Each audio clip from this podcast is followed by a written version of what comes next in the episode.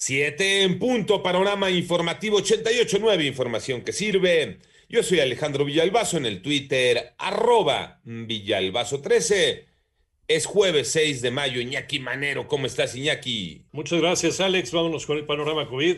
Hasta el momento, a nivel mundial, se han registrado 155.225.909 casos positivos por COVID-19, de acuerdo con cifras de la Universidad Johns Hopkins. También eh, la cifra de muertos en el mundo ha llegado a los 3.242.572.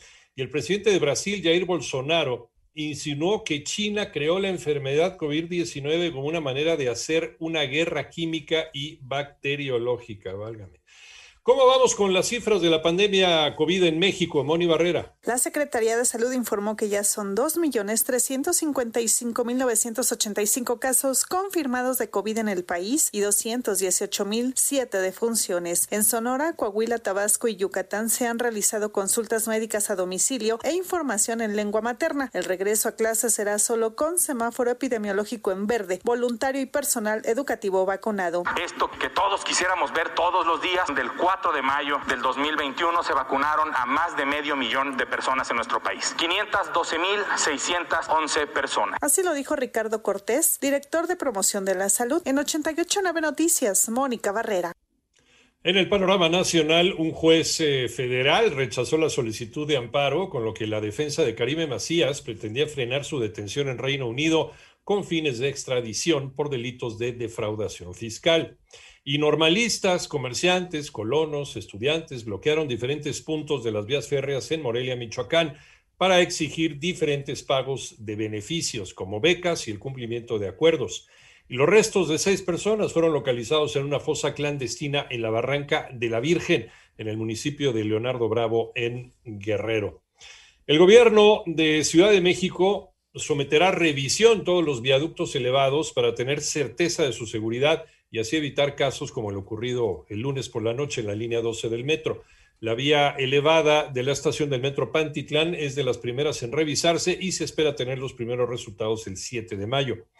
Y desde el gobierno local también aseguran que no cubrirán a ningún responsable de la tragedia, que no habrá impunidad.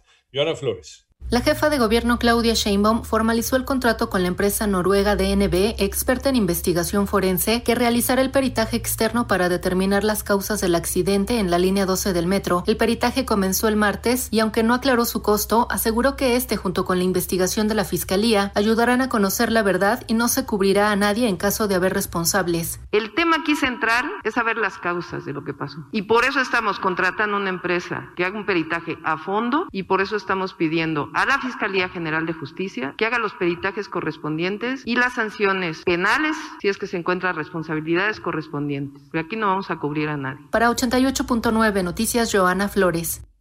En el panorama internacional, un saldo de 24 personas fallecidas ha dejado las jornadas de protesta en Colombia, según informa la Defensoría del Pueblo.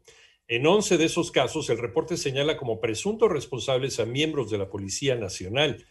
Y el Reino Unido enviará dos naves de patrulla para monitorear la situación cerca de la isla de Jersey, una dependencia de la corona británica ubicada en el Canal de la Mancha, en medio de las tensiones con Francia por los derechos de pesca y las amenazas de interrumpir el suministro de energía a la isla.